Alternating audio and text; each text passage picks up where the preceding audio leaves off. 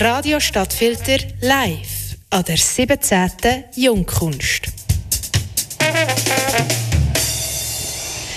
Herzlich willkommen zurück zu unserem zweiten und letzten Jungkunsttag von uns, von Radio Stadtfilter. Und natürlich auch generell der letzte Jungkunsttag dieses Jahr 2023. Wir von Radio Stadtfilter dürfen jeweils zwei Tage mit ganz vielen spannenden Leuten reden, hier live in der Halle, aber natürlich auch über das Radio. Und wir starten heute mit Herdöpfel. Also wir starten mit dir, Roshan Adihetti. Herzlich willkommen. Danke, merci für die Einladung. Wie gesagt, es geht um Herdöpfel bei dir. ähm, für die Leute, die noch nicht hier waren, was natürlich furchtbar ist, was sieht man von dir da der Jungkunst?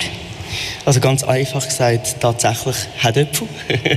also das ist eine, eine relativ komplexe Arbeit. Also auf den ersten Anschein ist es simpel, sie Herdöpfel.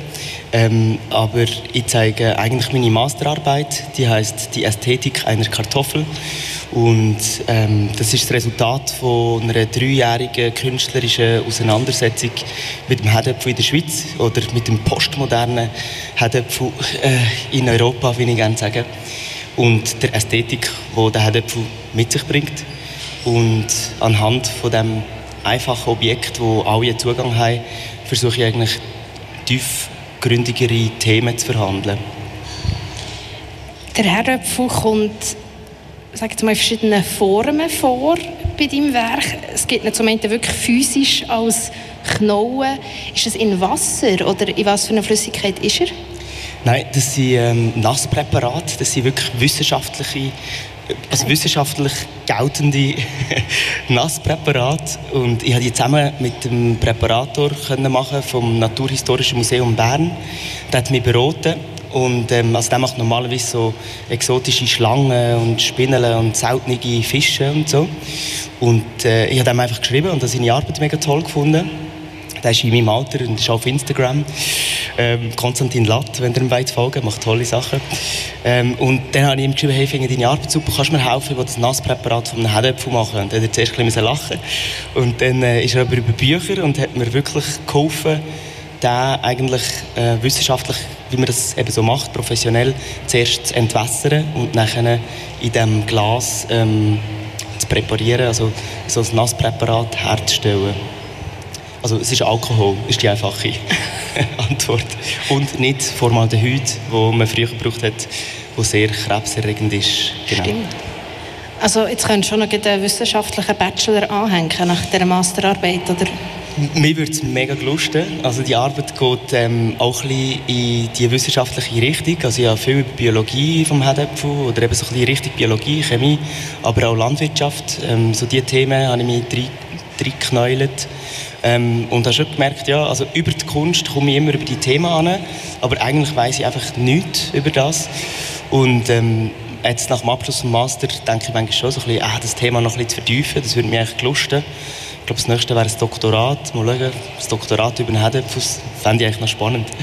Wir sind auf gespannt, was aus dem würde entstehen ähm, dann, Du hast schon gesagt, es ist schon ein sehr wissenschaftlicher Ansatz. Du hast auch noch wissenschaftliche Zeichnungen, also, also das habe ich interpretiert und so, äh, ich glaube meistens Zeichnungen, oder? Das oder der Stellwang. Also vom ursprünglichen Herdöpfel unter anderem. Genau, also es sind nicht nur Zeichnungen, das sind auch Fotografien. Das ist eigentlich, das illustriert so ein bisschen meine Recherche. Ähm, also ich bin viel auch so bei den alten Büchern schauen und also was du vielleicht meinst, sind ähm, so wissenschaftliche Illustrationen von sehr, sehr alten Herdöpfeln. Also man sagt, das sind die ersten Bilder von Herdöpfeln in Europa, also nachdem sie ähm, über Kolonialwege bei uns gelandet. Ähm, hat es 1819 eigentlich die ersten Illustrationen von Herdöpfeln gegeben. Ähm, genau, und die bin ich dann suchen, so in einem alten Buch, das man nur so mit Händchen anlegen in der Zentralbibliothek in Zürich. Und die sind wirklich wunderschön. Und dann hat es noch keine Fotografie gegeben.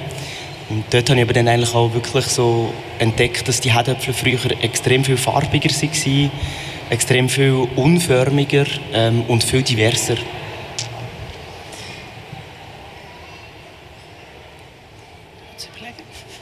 Ähm, Genau, also du gehst, ich habe das dann, äh, auf deiner Webseite noch nachgelesen, du zitierst dort ähm, auch aus Büchern, eben so, dass, dass der Herdöpfel sehr glatt ist geworden in dieser Zucht und dass das ja mit sehr vielen anderen Sachen auch ist. Und, wie du vorhin angesprochen hast, der Herdöpfel hat auch noch eine koloniale, koloniale Geschichte, ja. Ähm, es ist so eine mega simple Knolle und dahinter verbirgt sich eine riesige Geschichte. Wie hast du dann ausgewählt, was du darstellst? Weil ich habe so das Gefühl, du könntest wahrscheinlich ein fünfstündiges Fachreferat über Herdöpfel halten. Also dann so, auch von deiner Recherche, was stellst du aus? Wie, was war so der Auswahlprozess dort?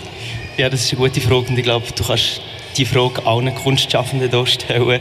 Das Auswählen und das Reduzieren ist etwas am Allerschwierigsten. Und am Schluss zu sagen, das ist gut, das ist nicht gut. Ähm, aber lustigerweise ist das auch gerade so ein bisschen zum Thema geworden, wo, ähm, wo ich dann auch künstlerisch behandelt habe im Hedepfu, also das Thema Zucht. Selektion und eben, ähm, was ist gut, was ist nicht gut, was wird aussortiert, was gehört dazu und was gehört nicht dazu, was sind die Gewinner und was sind die Verlierer von dem System. Ähm, und eben, was sind so ein bisschen die gängigen Schönheitsideale von einem Herdöpfel. Ähm, aber das Auswählen ist definitiv ähm, eine schwierige Sache. Und ich habe die Arbeit jetzt schon zum dritten Mal können zeigen und ich ändere die Auswahl eigentlich jedes Mal wieder. in einem Zitat, ich bin jetzt ganz sicher, ob es ein Zitat ist, ich glaube, das hast du selber geschrieben, ähm, dass, dass wie so die Frage sich stellt, ist der Herdöpfel in seiner jetzigen Form überhaupt noch ein Naturprodukt oder ist es eher eben ein Produkt von unserer postkapitalistischen Welt? Und für mich ist es wie, weil du den Simple Herdöpfel jetzt so in Szene setzt, machst du es definitiv zu einem Kulturobjekt. Wie siehst du das? Ja, das ist auch eine Frage, die mich sehr lange beschäftigt hat, beziehungsweise eine Frage, die auch weiterführend spannend ist. Ähm, also ich habe das Gefühl, unsere Generation ist gerade so ein bisschen Bipolarität am Aufbrechen. Also man denkt nicht mehr so rechts, links, Mann, Frau oder eben Bipolarität von Natur und Kultur, also die Gegenüberstellung, die wir irgendwie seit 500 Jahren haben, ähm, die dazu geführt hat, dass wir also Kultur, alles Menschliche wie von der Natur haben abkapselt und so ein bisschen einen entfernten Blick haben auf alles Natürliche. Und jetzt seit, würde man sagen, 50 Jahren, oder seit der Klimakrise vielleicht, ähm, sieht man die Natur eigentlich nicht mehr so distanziert oder man bricht es ein bisschen auf, die, eben die, die Zweiteilung. Ähm, und also ich treibe es ein bisschen auf die Spitze. Bei meiner Installation ist jetzt eigentlich wirklich auf der rechten Seite ist der Hedöpfel aus Kunst, also aus Skulptur und das Ganze eigentlich mit einem Augenzwinkern, beziehungsweise macht mich fast ein bisschen darüber lustig, so, hey, schaut mal, der Hedöpfel ist inzwischen so schön, rund, poliert, glatt gezüchtet, er ist schon Kunst. Und auf der linken Seite sind eben die Unförmigen, die ich dann frittiere und die wir dann effektiv aus Pommes frites an die Besucherinnen verschenken. Ah, wirklich? Ja. So gut. Also nach dem Interview gibt es dann wieder Pommes frites. das habe ich gar nicht gewusst. Also, der jetzt hier gehört, direkt nach dem Interview ab zu Rochans Platz vor der Halle, äh, für euren Hunger zu stillen. Aber dann ist mir ja quasi Kunst. Ja, also das ist eben wie so ein bisschen, es ist so ein bisschen der Auftakt zu meiner Ausstellung. Ich finde es mega lustig, dass man dann eigentlich Pommes frites isst, während man die hochpolierten Herdöpfel anschaut. Man isst aber effektiv Ausschusswaren. Also die ganze Pommesbude besteht eigentlich nur aus Müll. Das ganze Holz ist Ausschuss und alle Herdöpfel sind von der Industrie aussortiert worden. Der Ausschuss von Herdöpfeln ist unglaublich hoch. Ähm, es werden sehr viele Herdöpfel aussortiert, weil sie nicht ganz perfekt sind. Und ich konnte die gratis beziehen und frittiere die nachher. Und ist in dem Sinne jetzt eben, also wir essen eigentlich die Verliererknollen und bewundern die schönsten in diesem Glas. Es hat schon sehr etwas Kapitalistisches an sich. So, die, die Wüsten werden so, das Abfallprodukt wird so verwertet, möglichst schnell weg da und so das Schöne wird noch so in Szene gesetzt. Absolut, ja, das ist auch ein das Problem. Ähm, also ich mache jetzt seit 15 Jahren Kunst und ich merke wie so bisschen, dass es meine Art ist, etwas zu kritisieren. Ich es einfach überhöhen und mache mich darüber lustig. Ähm, aber irgendwie weiß ich auch nicht so genau, wie man es dann besser machen könnte. aber es ist so ein bisschen äh, ja, meine Art, künstlerisch tätig zu sein. Du machst neben also neben der Kunst, du, neben, der, neben zum Beispiel dieser Installation mit den Herdöpfeln, schaffst du auch als Fotograf. Dort machst du Auftragsarbeiten. Das ist eine, andere, oder ist eine ganz andere Welt kann ja zum Teil auch recht ins kapitalistische Kommerz gehen. So, ist das für vielleicht auch in diesem Spannungsfeld weißt, Trennst du das Ganze voneinander? Wie einen Tag fotografierst, einen Tag bist du im Atelier oder wie, wie schaffst du dort?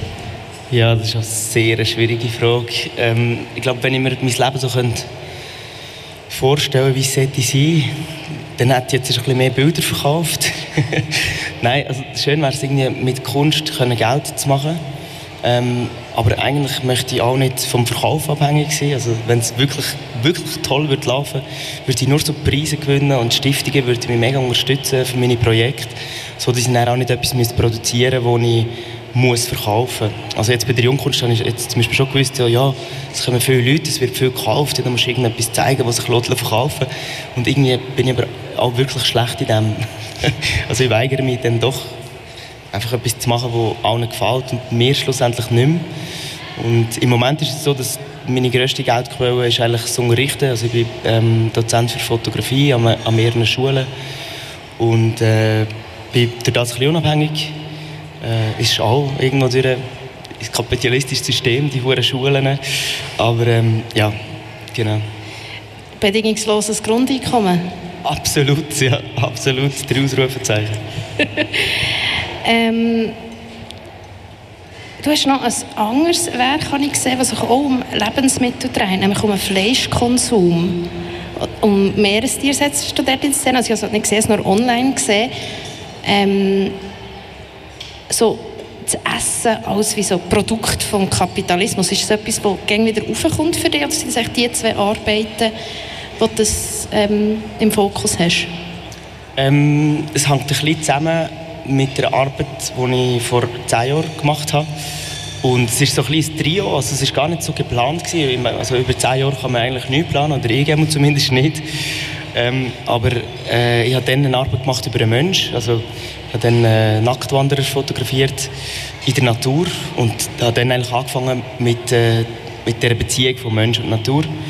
Und ähm, bin dann irgendwie vom Mensch zum Tier gekommen.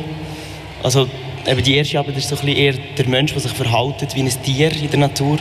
Und dann ähm, bin ich eher so ein bisschen zum Tier in der Kultur gekommen. Also eben so die, auch wieder so die Zuchttier oder eben das Tier aus Nutztier ähm, bin dort gelandet und das letzte von der Trilogie ist jetzt echt Pflanzen, also vom Mensch zum Tier zur Pflanze und jetzt mache ich dann mal wieder etwas anderes. Gehst du nicht noch eine Stufe auch auf Bakterien oder Kleintierchen oder so? Ja, Pilze und Rhizom.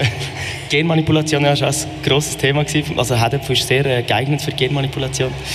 Aber dort weiss ich dann irgendwie doch wirklich zu wenig und es ist nicht sichtbar. Also ich glaube, ich bleibe Fotograf, ich bleibe visueller Künstler und mich so mit Sachen auseinanderzusetzen, wo, wo man dann eigentlich gar nicht wirklich sichtbar kann machen kann oder sehr schwierig sind zum sichtbar machen, ähm, ja, dort beißen wir die Zähne aus.